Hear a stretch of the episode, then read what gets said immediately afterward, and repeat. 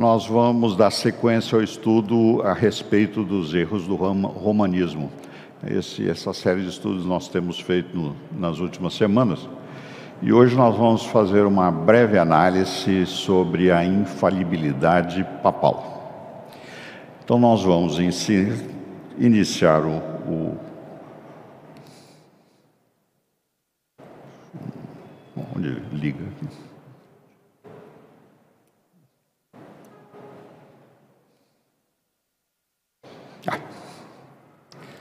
Sobre a infalibilidade papal, então nós vamos considerar esse versículo, como os irmãos lembram, é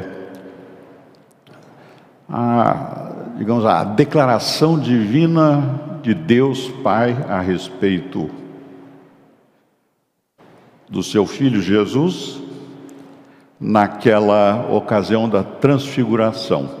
Então diz esse texto, que é uma parte do versículo 5 do capítulo 17 de Mateus, diz Deus: Este é o meu filho amado, em quem me comprazo. A ele ouvi. Vou pedir ao reverendo Ageu, se para nos dirigir em oração, e um microfone, por favor. Pai Santo, na tua presença, nós continuamos com o coração aberto para ouvir da tua mensagem. E agora, Pai, quando receberemos ensinamentos da tua santa palavra, pedimos que nos abençoe, abençoe o presbítero Marcos, para que ele seja um instrumento do Senhor na proclamação das tuas verdades, do teu ensino para o nosso aprendizado, para o nosso conhecimento, para que estejamos mais preparados para refutar erros e crescer no Senhor, Pai. É o que nós pedimos e já te agradecemos em nome de Jesus. Amém. Amém. Então, irmãos, o erro, o erro que nós vamos examinar hoje. O, esse erro se deu se materializou no Concílio Vaticano I. Esse Concílio Vaticano I se, foi o primeiro concílio que ocorreu na Basílica de São Pedro. Ah, ele foi convocado pelo Papa Pio IX, Pio IX em 1886 e ele se iniciou no fim do ano de 1869. Ele foi o primeiro concílio depois daquele do concílio de Trento, de 1545 até 63, o concílio da Contra-Reforma. Esse concílio se prolongou, uh, aliás, ele, ele teve suas reuniões até outubro de 1870, mas ele só foi encerrado em 1962. É um caso interessante porque ele foi suspenso pelo Papa Pio XI, não foi encerrado, e a conclusão, quem fez desse concílio foi João 23, em 1962, quando ele estava para convocar o, o Concílio Vaticano II. Ah, o, o, evento, a suspensão lá em Roma se deu porque iniciou uma guerra lá entre os uh, prussianos, os alemães e os franceses, lá em 1870, e os franceses que defendiam Roma lá contra uma série de, de circunstâncias lá que a Itália estava se consolidando lá como república, etc eles defendiam Roma e eles, as tropas francesas foram retiradas de, de Roma para integrar lá as forças francesas contra os alemães e a cidade de Roma foi invadida pelos italianos que não eram favoráveis àquele papa. Enfim, é uma outra história e de qualquer maneira foi suspenso o concílio. Os outros concílios que se deram em Roma, eles se deram na Basílica de Latrão e foram uh, isso antes de 1545 e foram cinco concílios lá em Roma.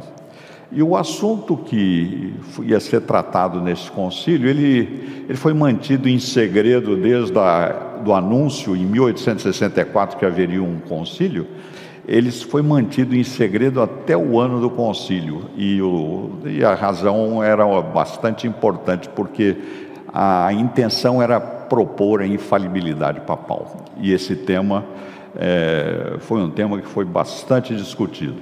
Uh, e também um outro item foi aprovado, é uma outra bula, e que foi da, a respeito da fé católica ou universal, que era chamava lá em, em, digamos, em latim o nome foi Dei Filius, que é o Filho de Deus. Então, esse, a constituição dogmática pastor eternos, que é que pastor eterno e que trata da infalibilidade, foi o tema apresentado no capítulo 4 disso. Era uma longa, são quase dois mil itens lá na bula papal, e essa é o capítulo 4. O, e diz lá, e vamos ler então esse, esses dois itens que são referentes à infalibilidade papal. Então, uma, o item 1839.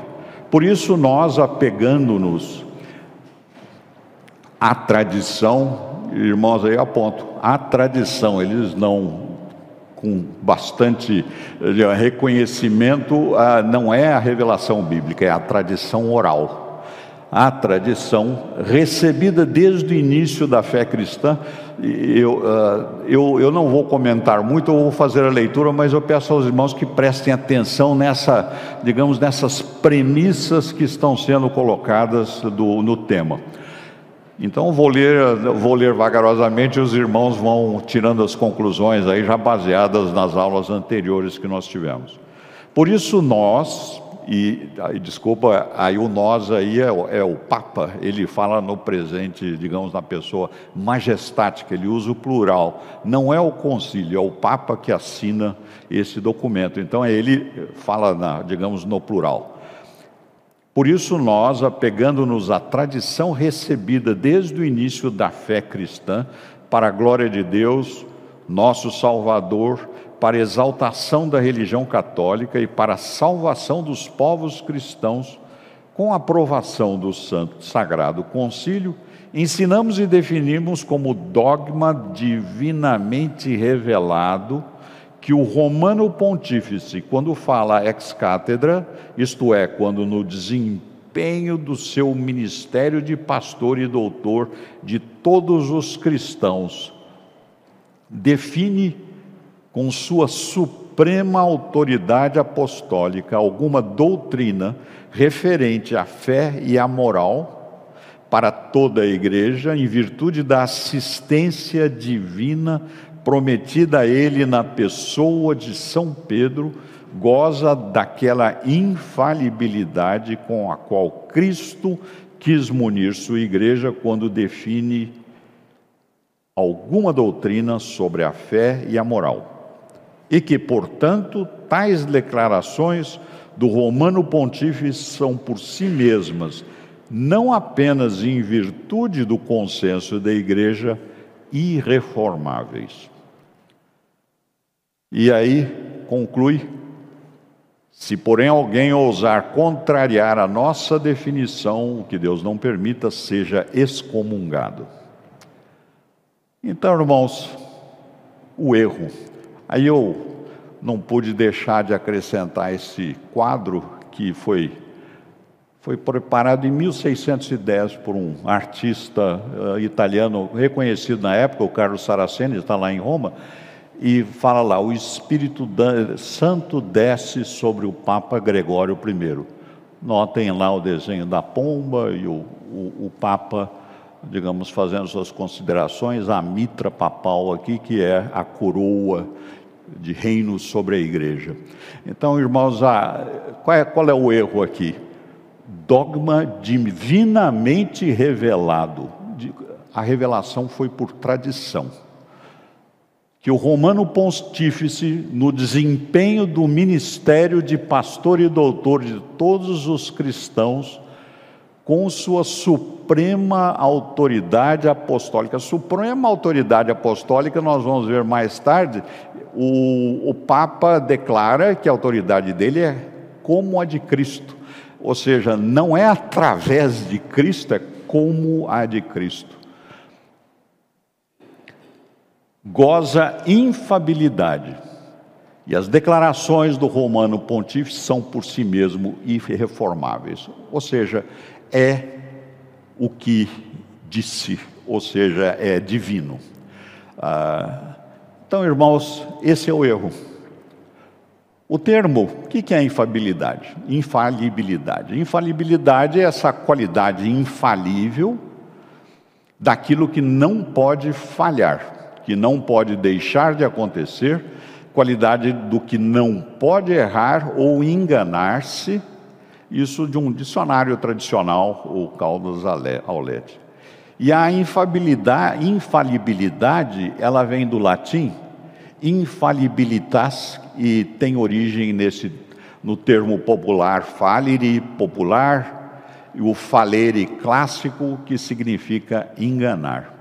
E essa expressão era usada na antiguidade aos eventos cósmicos, por exemplo, um, digamos o sol ah, nascendo diariamente, as estações que ocorriam constantemente. Eram eventos cósmicos que nós sabemos que são desígnios divinos, como ah, lemos lá no texto em Gênesis que Deus esclareceu a Noé que até a, conclusão desse tempo do hoje, um dia seguiria o outro e que todas as estações dos anos de, cada ano se repetiriam. Ou seja, a expressão da vontade divina é infalível na criação. E, o, e nós vemos então que o, o, a igreja romana arrogou a si essa essa característica, esse, essa condição. E de onde ah, vem esse erro? Qual é a origem desse erro dentro do catolicismo, do romanismo?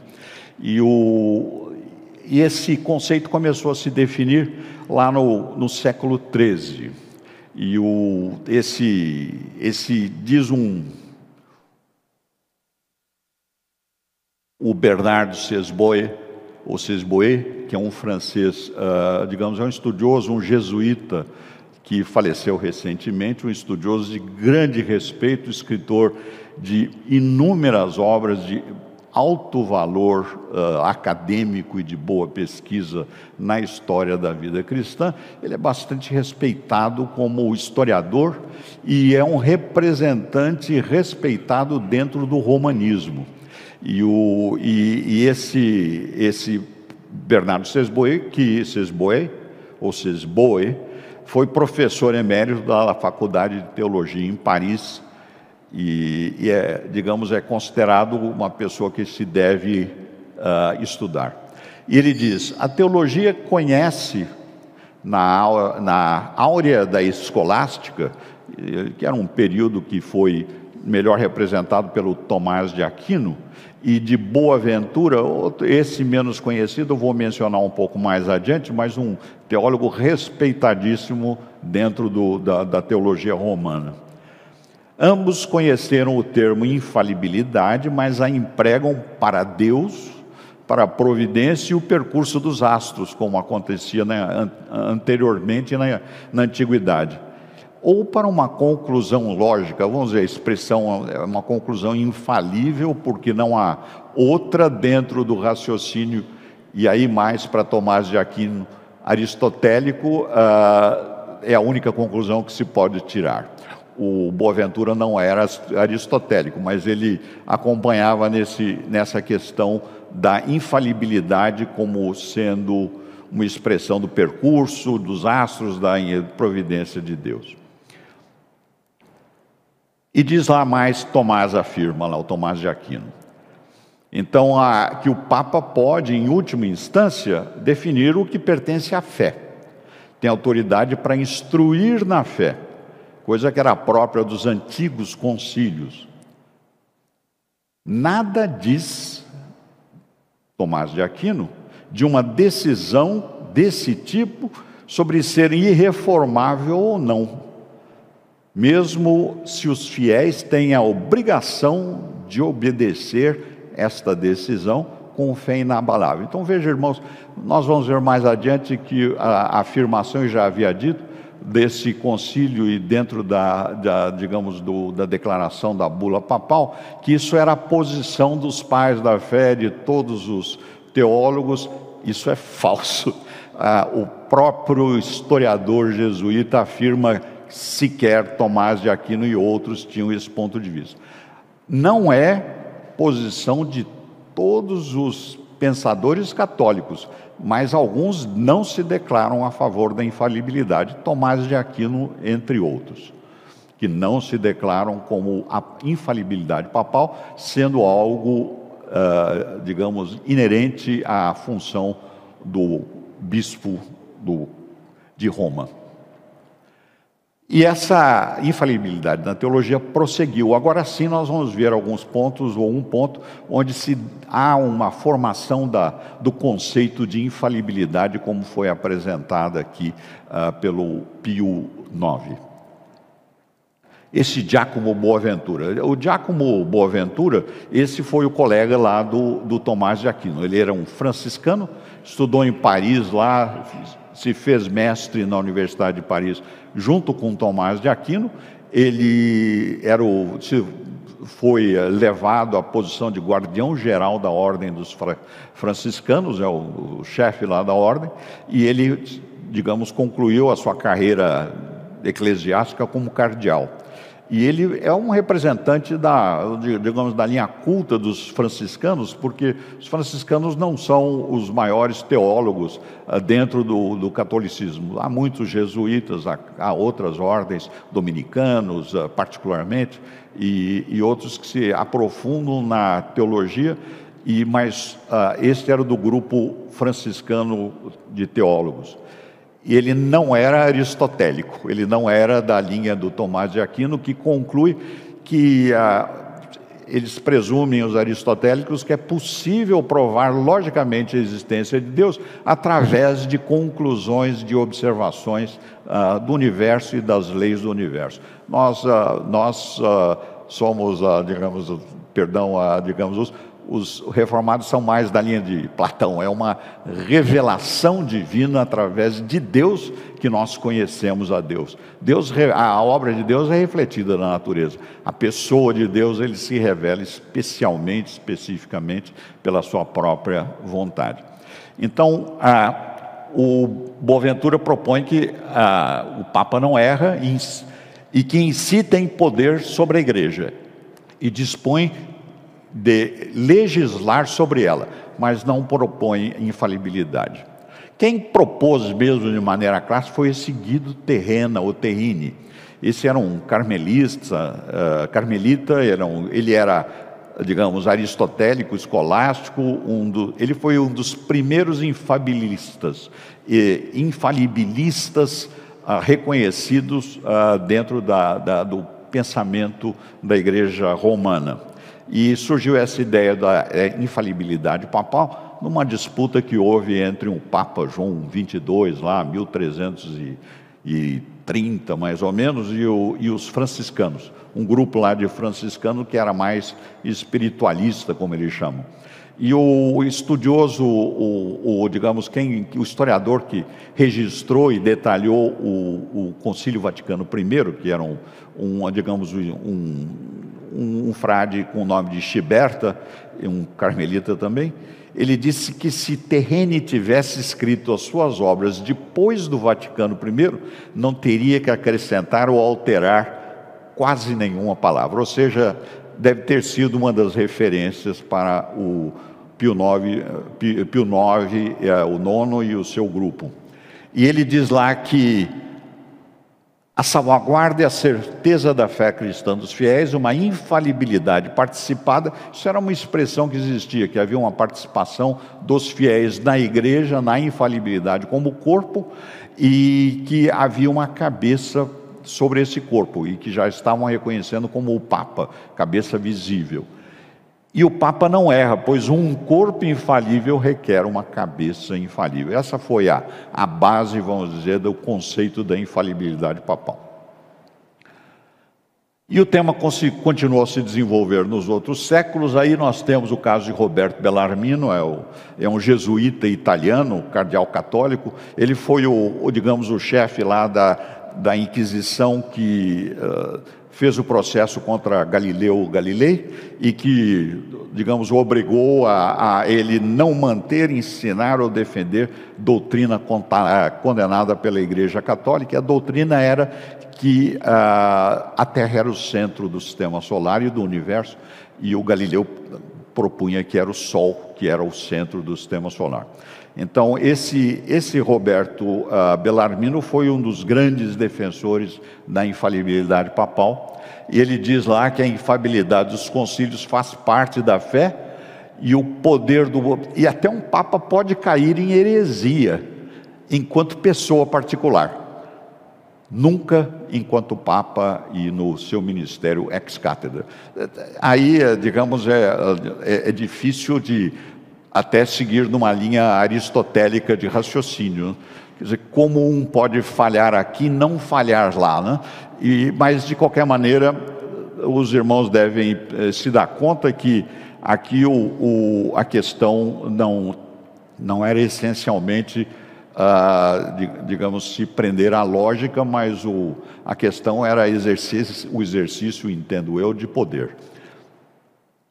Aí, finalmente, um importante uh, defensor disso, esse frade Fran, uh, François Fenelon, que era também formado por jesuítas. Aí, notem interessante: os jesuítas foram grandes defensores de diversas heresias na, na Igreja Católica. É realmente é um caso de se estudar digamos, e eles foram organizados no século XVI, 1540 mais ou menos, ou seja, é, é um caso muito interessante, digamos, a ordem e a sua influência em desvios da Igreja Romana.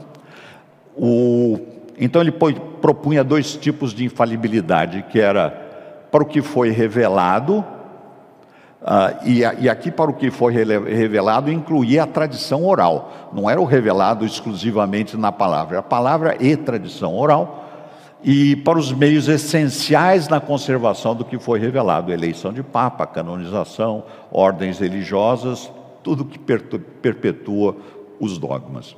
Então, aqui eu estou dando uma sustentação e uma orientação do lado dos, digamos, do pensamento romanista.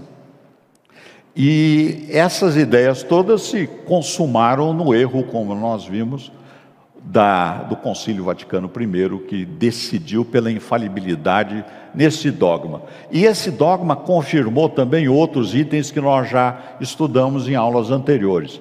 O primato apostólico de São Pedro, a perpetuidade do primato de São Pedro, São Pedro dos romanos pontífices, a, o caráter do, do, do, do romano pontífice e o magistério infalível do Romano Pontífice. Então, esse, a, digamos, essa, esse concílio e, e essa bula papal, uh, Pastora Eternos, confirma esse, os erros anteriores e agora declara mais este erro que, sem dúvida, é uma heresia.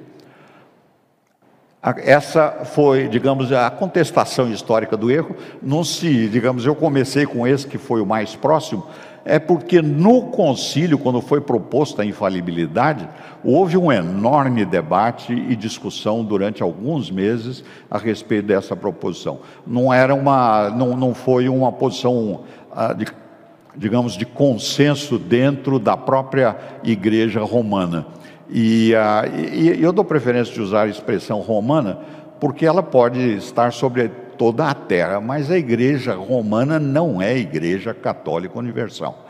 Eu tenho por mim que existem crentes, pessoas que Cristo escolheu na igreja, mas definitivamente não é a igreja fraternal ou que eu possa, e aí eu afirmo eu, possa considerar como igreja cristã. É uma igreja herege que se desviou do cristianismo. Então, lá, ah, na, nesse concílio, foi, quando foi proposto, muitos debates e discussões e posições bastante intensas internas. E, e como nós tínhamos visto, o próprio, ah, digamos, o papado, o Vaticano, ah, tinha, digamos, percepção de que não havia unanimidade conciliar ou em toda a igreja, porque demorou bastante e lançou isso mais ou menos próximo da ocasião do próprio concílio, o que não era normal, nem, nem, nem após no concílio Vaticano II, que foi o segundo, houve um grande preparo e instrução dentro dos participantes a respeito dos temas. Então não se obteve consenso nas votações parciais de que eles fazem ah, discussões e vão aprovando item por item ou parte de itens dos concílios. Então, não houve consenso nas votações parciais, e o texto final da, da bula, que é, digamos, o édito papal, da infalibilidade, ela foi promulgada pelo Papa Pio IX sem unanimidade do concílio, o que não é, ah, digamos, definitivamente o usual. Aí, continuando em outras uh, contestações históricas, os reformadores, o Lutero, Calvino, demais reformadores e a própria Assembleia de Westminster, ela tem um item específico a respeito de concílios e outro que nós vamos ler mais adiante a respeito do Papa. Então, uh, esses três reformadores, uh, dois reformadores e os demais da, da época e posteriores, eles rejeitam infalibilidade conciliar. Os concílios erram. Os irmãos aí que já leram, a, digamos, a nossa confissão de fé que nós adotamos é bastante clara.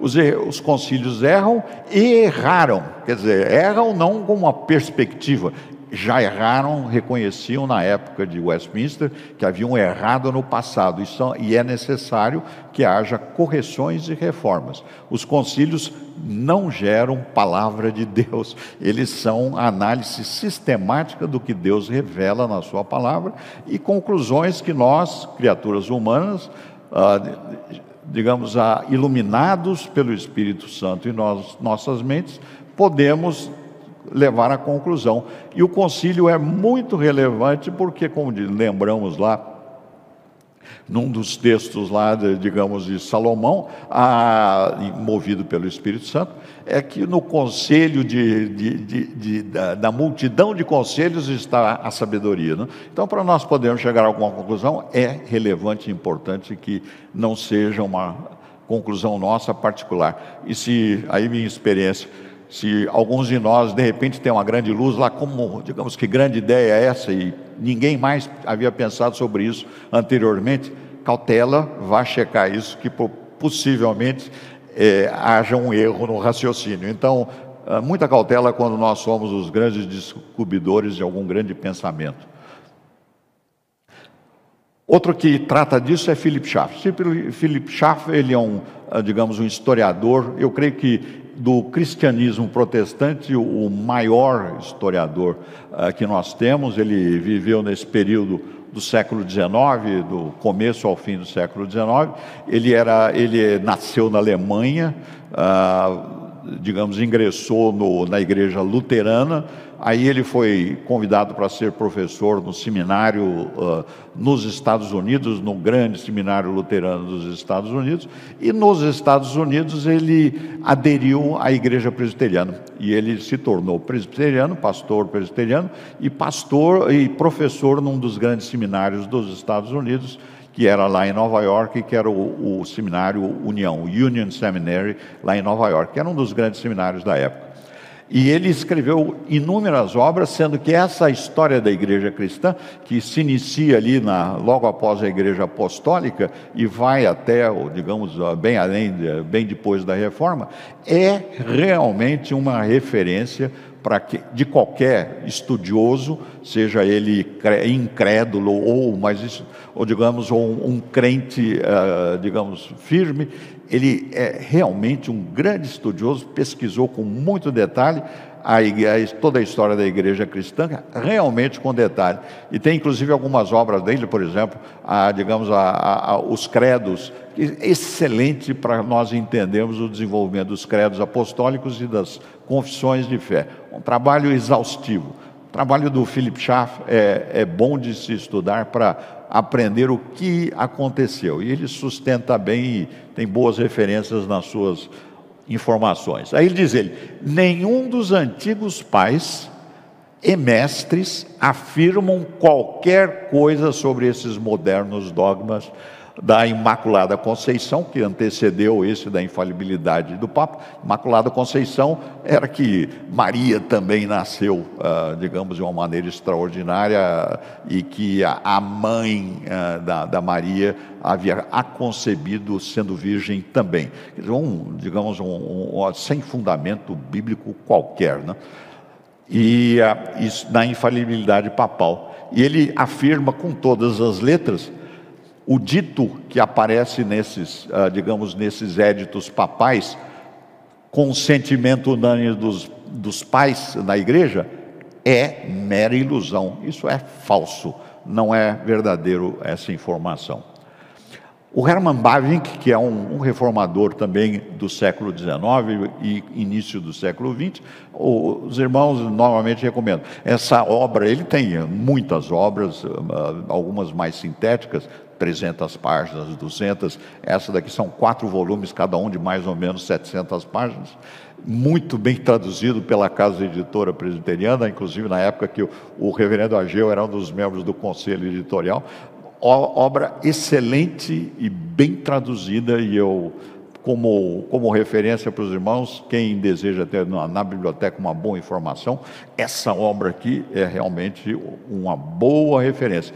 E o texto da Casa Editora, que foi muito bem traduzido, é, é palatável, é possível de entender. Existem algumas vezes uns textos com uma tradução difícil de compreender, uh, esse essa obra aqui é, é de, de, digamos, é de muito boa qualidade para nós que somos neófitos no termo, ou seja, para quem conhece, gosta, mas não é um estudioso.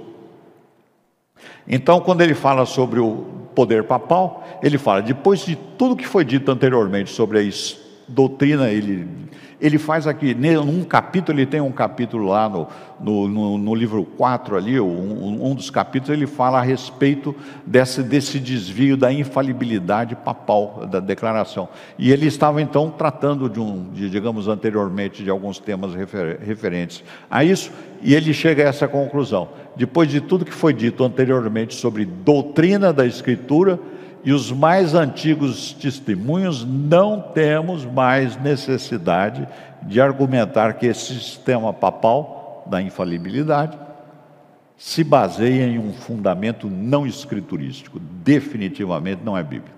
Então, a, a, o que ele diz é nem consenso dos pais, não tem nem, não é bíblico, não tem consenso dos pais e depois de Irineu, que estava lá no século, se não me engano, segundo, uh, por volta disso, uh, o ensino, mesmo depois desse lá, que é logo depois da Igreja Apostólica, o ensino e prática de papas e concílios, a conformidade de opiniões de teólogos anteriores, tem como tem, como tem sido expressa mais extensivamente na, na teologia católica, ou seja, ele está dizendo que a teologia católica diz isso, que havia apoio de todos esses.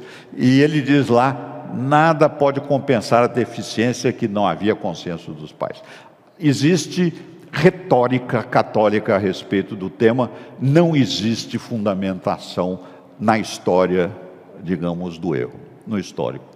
Aí tem a contestação bíblica. Em primeiro lugar, na Bíblia, nas versões originais, na maior parte das versões que nós usamos, não há registro nem menção dessa do termo infalível infalibilidade. Não surge. E, e aí, irmãos, é, é quase que uma conclusão lógica. Quem está revelando a Bíblia é Deus. Deus não, não é, a palavra dele é infalível, a Bíblia nossa é infalível, sem erros, mas Deus não se enquadra num tema, numa questão temporal, como nós vimos lá, ele não é infalível, ele, Deus é, ou, ou digamos, Javé, Yahvé, ele, ele é, ele não foi nem será, então não, não, há, não surge a questão de infalibilidade para Deus, porque ele é, não, não digamos, o infalível é para nós, que somos sequenciais no tempo e existem, digamos, coisas que vão acontecer. Para Deus, nada vai acontecer, tudo é. E Ele, a vontade dele, eh, digamos, é. é. E para nós não, nós temos essa condição que nós não sabemos o que é, porque nós somos, nós fomos e no, o instante de ser passa rapidamente e, e a questão se torna no futuro. Para nós se aplica uma revelação que é segura, certa, que nos é revelada. Agora, nós não, não, não conhecemos infalibilidade a não ser pelo que nós lemos e a nós é revelado. Deus, ah, a Deus, eu entendo, não se aplica isso mesmo. E não há texto na Bíblia que afirme ter Jesus Cristo nomeado algum homem como seu substituto para exercer qualquer dos seus ofícios. Irmãos, podem pesquisar exaustivamente, recorrer a todos os estudiosos, não existe nenhuma transferência de ofício da parte de Jesus Cristo. Os ofícios de Jesus Cristo, seus talentos são intransferíveis. o que tem é nesse texto lá em João, capítulo 14, no versículo 16, quando é, ele, ele declara, a, a, ele faz uma declaração que para nós é bastante, uh, vamos dizer, esclarecedora, e, e é essa que ele diz lá: eu rogarei ao Pai, lá no, quando ele está falando a respeito do futuro, da iminência dele, dele, dele morrer, e, eh, e depois da sequência que ele, digamos, ele seria, ele subiria aos céus. Então deixaria os seus discípulos com a tarefa e a obra, digamos, a, o, o, o que nós temos e herdamos, nós realmente herdamos isso, de divulgar a palavra de Deus e de sermos testemunhas. Eu, eu rogarei ao Pai, e ele vos dará outro consolador, a fim de que esteja para sempre convosco o Espírito da Verdade, que o mundo não pode receber, porque não o vê nem o conhece. Vós o conheceis, porque ele habita convosco e estará entre vós. Ou seja, o Espírito Santo habita em nós, né? e então nós o conhecemos. Irmãos, eu estou indo nesse rápido, assim, uh, digamos, passo a perguntas, alguma questão que gostariam de fazer, e se tiverem a qualquer momento, levantem a mão e uh, eu vou, digamos, reconhecer a, a pergunta. Muito bem, então, seguindo, existe um outro problema bastante grave nessa, nessa bula, e que é a exegese de um texto. Foi usado um único texto na defesa dessa tese uh, dessa, eu vou chamar de tese, porque tese é quando se prova, dessa hipótese apresentada pela, uh, pela, pelo concílio. Então, no cano, cânon 1836, lá nas conclusões, já no capítulo 4, ele tentando justificar a hipótese que Pedro recebeu, porque eles afirmam isso. Pedro recebeu poder de apacentar, reger e governar a igreja e a infalibilidade. Eles usam equivocadamente esse texto de Lucas 22, 32. É o texto ah, que foi usado como defesa dessa hipótese de maneira mais contundente. E eu coloquei aqui nos, como está escrito lá, digamos, na transcrição que, ah, digamos, eu retirei de um dos uh, sites lá do Vaticano, mas, o, o, digamos, a expressão é correta, está, é, digamos, o, o conforto não é exatamente a palavra que nós usamos, mas, uh, inclusive, na nossa versão, é, é, é, um, é um pouco diferente. Talvez o, o reverendo tenha, possa ler, né? Ou, ou eu mesmo posso ler, eu estou com o microfone. Né? Então, o texto que nós temos aqui, esse daqui é de Lucas 22, não, não, não, não, 32, não? Eu, porém, roguei por ti, para que a tua fé não desfaleça.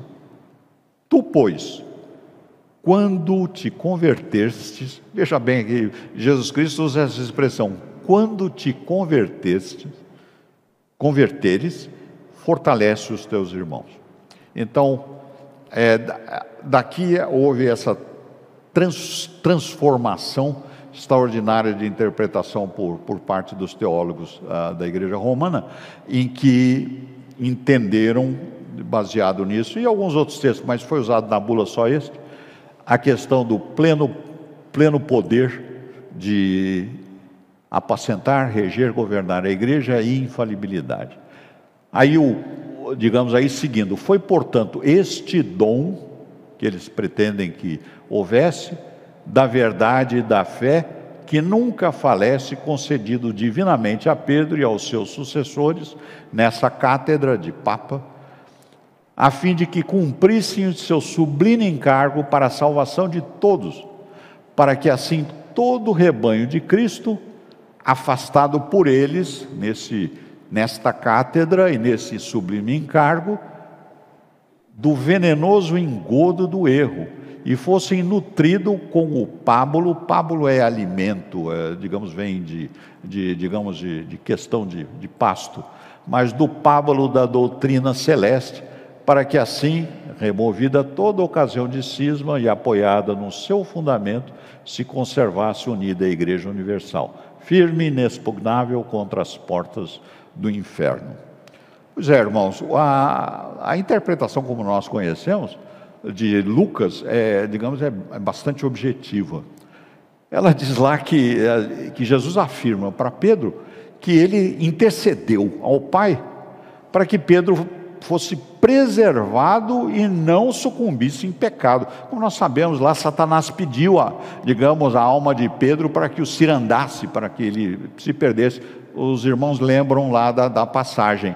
Então, essa, o que está falando aqui é a respeito do que Jesus fez para o Pedro.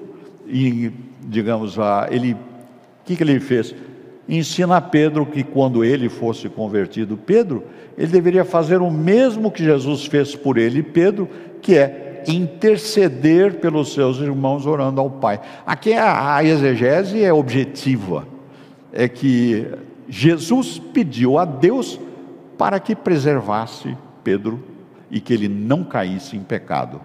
E foi, e ele praticou ou sucumbisse. Ele caiu em pecado, mas ele não ficou dominado pelo pecado, ele foi convertido, ele se arrependeu.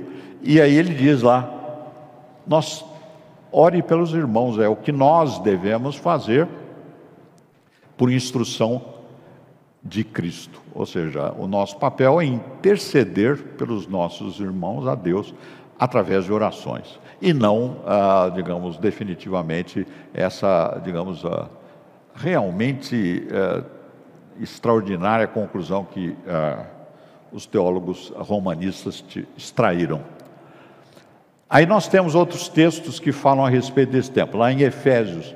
Então nós temos lá o Deus do nosso Senhor Jesus Cristo, o Pai da glória, segundo a eficácia da força do seu poder, o qual exerceu ele em Cristo, ressuscitando dentre os mortos e fazendo-o assentar à sua direita nos lugares celestiais, acima de todo principado e potestade, e poder e domínio de todo nome que se possa referir não só no presente século, mas também no vindouro, Jesus está exclusivamente acima de todos os poderes.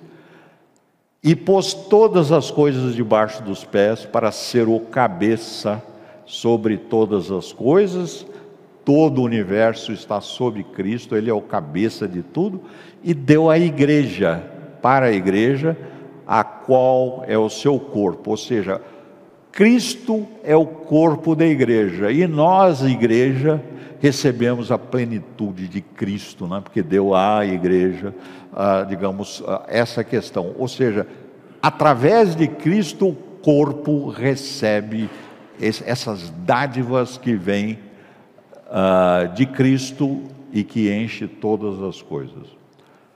E Jesus, como nós conhecemos na conclusão do, Evangelho de Mateus, ele afirma: É-me dado todo o poder no céu e na terra, portanto, ide, ensinai a todas as nações, batizando-as em nome do Pai, do Filho e do Espírito Santo, ensinando-as a guardar todas as coisas que eu vos tenho mandado. E mais, e eis que eu, é Jesus, eu estou convosco, não é nenhum vigário, nenhum representante, nenhum procurador, é Jesus Estou convosco todos os dias até a consumação dos séculos, e como encerra Mateus, amém.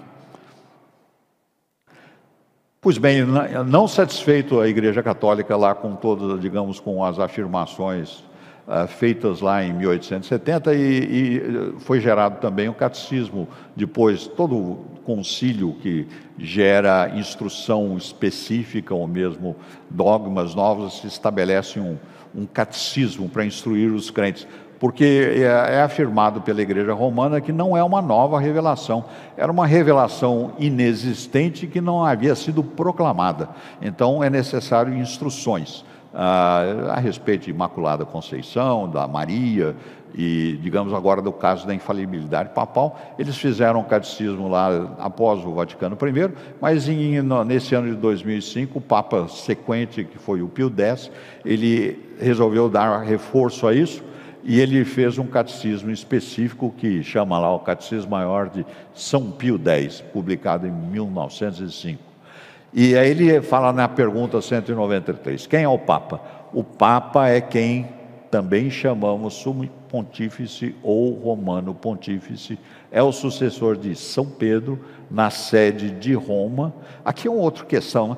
por que Roma? Aí talvez seja o motivo de alguma outra extração. O que, de maneira sintética, que eu li num, num texto, digamos, de uma ordem romana, é porque a igreja precisava de um endereço ou seja, para sua sede. Então, a igreja, né, irmãos, né, a igreja de Cristo sobre toda a terra, a criação, não, dizer, o endereço, né, o, digamos, é, é a terra, né? E do ponto de vista que, como se fosse, inclusive sabemos que essa própria terra, ela vai ser, digamos, renovada. Né? Então, enfim, o vigário de Jesus na terra, o chefe visível o chefe visível de toda a igreja, reafirma aqui. E aí ele diz: por que, que o Romano Pontífice é o chefe visível? O Romano Pontífice é o chefe, é, a, a, digamos, eu, eu que dei a ênfase, o Romano Pontífice é o chefe visível da igreja porque a dirige visivelmente com a mesma autoridade de Jesus Cristo. Não é sob a autoridade de Jesus com a mesma autoridade de Jesus Cristo. Aí nós vamos entender, digamos, uma afirmação mais adiante, lá no último texto bíblico que, uh, digamos, eu, eu separei para o nosso breve estudo. E que é a que Cristo, Cristo é a cabeça invisível, quer dizer, os, os fiéis não o veem, eles veem o Papa, que é visível. Uh, Cristo não é visível para os fiéis. Na nossa confissão, que nós adotamos, a confissão de fé de Westminster, ela diz lá: não há outro cabeça senão o Senhor Jesus Cristo. Em sentido algum, pode ser o Papa de Roma o seu cabeça, mas ele é aquele anticristo, aquele homem do pecado e filho da perdição que se exalta na igreja contra Cristo e contra tudo que se chama Deus. As confissões de fé reformadas e protestantes, elas sempre dão as referências, porque o nosso sistema de teológico, ele é absolutamente, digamos, subserviente à palavra de Deus. Ele, ele é, está sob a palavra de Deus. Ele não é inerrante, não é infalível, ele é uma conclusão uh, cautelosa a respeito do que Deus uh, nos revela pela Sua palavra e as consequências que não estão sempre reveladas na palavra. Existem consequências que nós devemos deduzir e a, o sistema teológico nos auxilia e a, o objetivo é deduzirmos as consequências a, dos ensinos.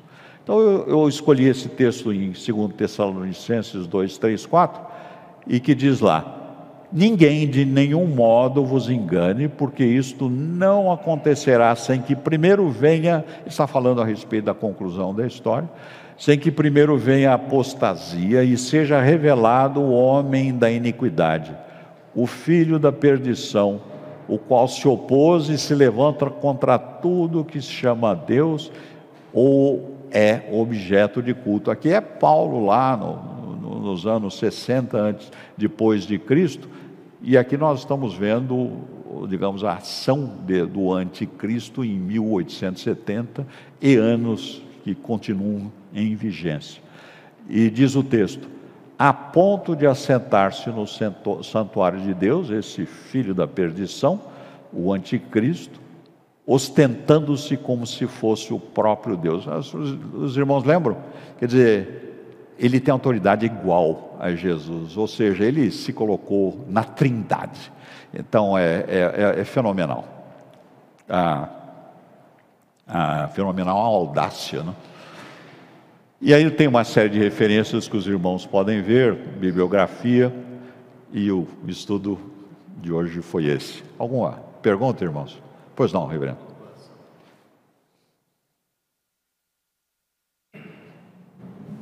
É, é muito interessante que Deus, na sua soberania, fez com que o apóstolo que mais cometeu erros, que foi Pedro, tivesse os seus erros registrados, né? E aí vem no curso da história uma doutrina de que o Papa não comete erros.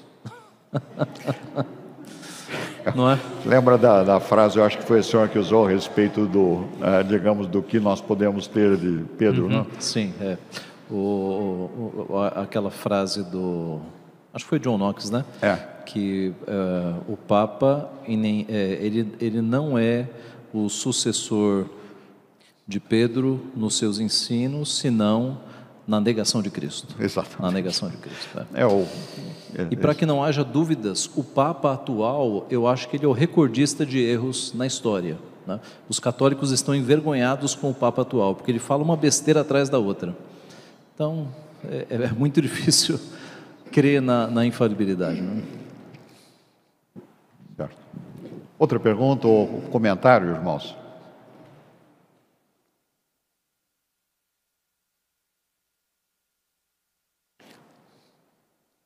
Então, é, parece que você falou assim que o Papa se coloca como igual a Cristo, né? Eu assim, não estou entendendo bem. Põe um pouco mais perto. O Papa, o Papa falou assim que o Papa se coloca como igual autoridade igual a Cristo, né? Eu acho, diria até que é pior do que isso, né? Ele se coloca acima porque ele não leva em consideração coisas que Cristo declarou, né? Por isso talvez ser antes de Cristo, né? É a questão do, de, do, talvez aí, digamos, existem alguns séculos de teólogos que não, não colocam talvez. Eles afirmam que o papado é o anticristo. É, é mesmo, sem dúvida, é uma, digamos, é como diz lá o texto de Tessalonicenses, ele senta no, no trono de, de Deus, ele, ele ousa a se colocar como Deus. Né? Pois não, presbítero. E é interessante, o senhor falou quando ele senta assim na cátedra, ele fala como Papa. E, quando, e aí não há infalibilidade dele. Mas onde, e assim, então onde que separa-se o homem da figura? Porque ele, ele é um homem eleito Papa. Quando ele é eleito Papa, ele já troca o nome, não usa o nome dele, assume um outro nome para ser conhecido. Como que se consegue fazer separação do que é homem do que é alguém que fala em nome de Deus efetivamente, né? Porque não tem como fazer essa separação. Agora, agora quem está falando é Eduardo, agora quem está falando é Francisco, entendeu? Como separa-se essa questão, né? Para falar que ele é infalível, né? Sendo que todo momento ele está emitindo opinião. Então, como que ele fala aqui, essa opinião não, essa aqui não é infalível, agora essa aqui é infalível, entendeu? É. E como também os outros que vão eleger aquele que vai ser o futuro Papa, como eles podem perceber naquele que eles estão elegendo a infalibilidade? Porque são todos homens ali reunidos para escolherem um. E qual o critério que eles usam para escolher esse um, que segundo eles falam será alguém infalível. Qual o critério? Porque como que nós vamos saber? Ué, são todos homens? Dentro, de, dentro desses, dessa somatória de sofismos lá que são usados lá pela, pela igreja romana, né, falou assim, é um caso peculiar de homens falíveis e elegerem um infalível. Quer dizer, é, é um, é, digamos, não é aristotélico, né? Eu, aqui, irmãos, obviamente teológico não é, não é revelação, então nós devemos trazer esse raciocínio para o campo do, digamos, da razão uh, humana com os nossos equívocos. O Aristóteles, uh, pensador de grande respeito, ele estabelecia isso, que tinha que ser uma conclusão digamos, para ser infalível, tinha que ser a única exclusiva. Então, estamos lá, ah, digamos, no, no, numa reunião secreta do Concílio de Eleição de Papas, onde está, não se sabe qual é o procedimento que acontece, é em segredo, e o que se pode extrair é que de toda aquela congregação que pode variar de 700 a 1.000, 1.200 a, a indivíduos escolhidos, eles, todos falíveis, escolhem um infalível. Agora, digamos, e esse infalível pode ter participado de outras eleições em que ele não foi escolhido. É, é, essas colocações que surgem naturalmente do raciocínio nosso, uh, digamos, é para examinar essa proposição insustentável, do, digamos, do, como sistema de pensamento. Não? É exatamente isso, porque não tem um, uma consistência lógica. Porque se. Como que eu separo uma pessoa em duas? Não tem como. Como, como minha mãe falou, como que um homens falíveis elege um infalível? E como o senhor meu falou, esse infalível que já votou em outro para ser infalível.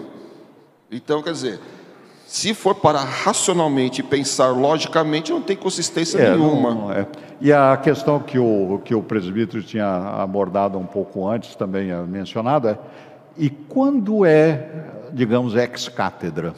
Porque, veja, a questão do ex-cátedra é uma discussão que, que, que vinha lá desde a, da, digamos, do, da Idade Média, né? Uh, e quando os próprios concílios iam falar, digamos, o concílio que eles reconheciam como sendo infalível em alguma época, ex-cátedra, né? quando era uma bula de uma doutrina que foi uh, proclamada, porque nada é nova revelação, é tudo tradição oral e, é transmitido, perdão, digamos, a colocação de uma expressão, digamos assim, informal num tema tão grave. É, é, tudo um telefone sem fio, né, que vai atravessando séculos, que vai, de alguma maneira, sendo transmitido uh, pela tradição oral para algumas pessoas dentro do, do, do, do digamos, da, da do sistema eclesiástico católico romano. Então, é, é, é não há definição, inclusive, porque quem sabe o que é ex-cátedra é quem proclama. Né? Pois não. Irmãos, então vamos. Ah, pois a, o microfone. E, e, mesmo com toda essa infalibilidade, a Igreja Católica ela volta atrás, né? Perdão? Mesmo falando que é infalível, a Igreja Católica ela volta atrás em algumas questões, né? É, é, é, é foi, foram uma das discussões a respeito de ser irrevogável. Né? Então, ah, os, os, problemas é que a, a, Igreja Católica, pelo menos o que eu entendi da, da digamos, do escape, né, da válvula de escape que eles fazem, eles ah, apresentam isso como uma nova instrução complementar então, fala assim, né, vamos dar a volta nesse caminho. Nós estamos indo por lá e eles abrem um outro caminho para uma outra interpretação e, e enriquecem a instrução. Então, uh, usualmente o caminho de, de digamos, de, de revelações, né, que, e, e, uma das mais, uh, o, minha, minha conclusão de ouvir as aulas, participar e nós estudando, dizer, a questão realmente surgiu quando foi abandonada a escritura como a única regra de fé. A partir de então, o sistema ruiu. Não havia mais estrutura, não havia pilar. Então, eles vieram desenvolvendo toda uma série de pilares e entenderam no, no, último século, 150 anos mais ou menos aí dessa decisão, que era necessário ter um, digamos, uma pessoa o cabeça da igreja, e que é Jesus Cristo, mas um cabeça da igreja, desta igreja romana, que era a fonte da verdade. E ele então interpreta isso é, aquilo ah, não. E o mas, irmãos, nós sabemos que, digamos, é tolo é o homem que confia no braço do homem.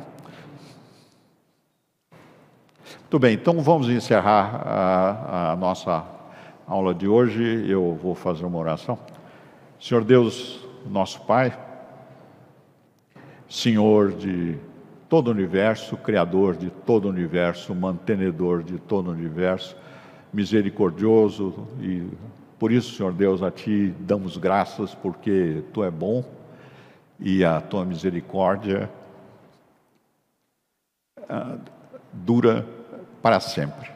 E nesta tua misericórdia, antes da criação do mundo, na, no conselho da Trindade, tu nos deste a redenção por Jesus Cristo, teu Filho, que se fez criatura e perfeitamente cumpriu a tua vontade e nos fez, Senhor Deus, irmãos, teus filhos adotados, o nosso novo Adão fiel. E nisto, Senhor Deus, agradecemos e agradecemos, Senhor Deus, porque tu, pelo teu Espírito Santo, pela pessoa do Espírito Santo, ilumina nossas mentes e permite que compreendamos, Senhor Deus, a tua revelação e possamos discernir o que é bom do que é mal.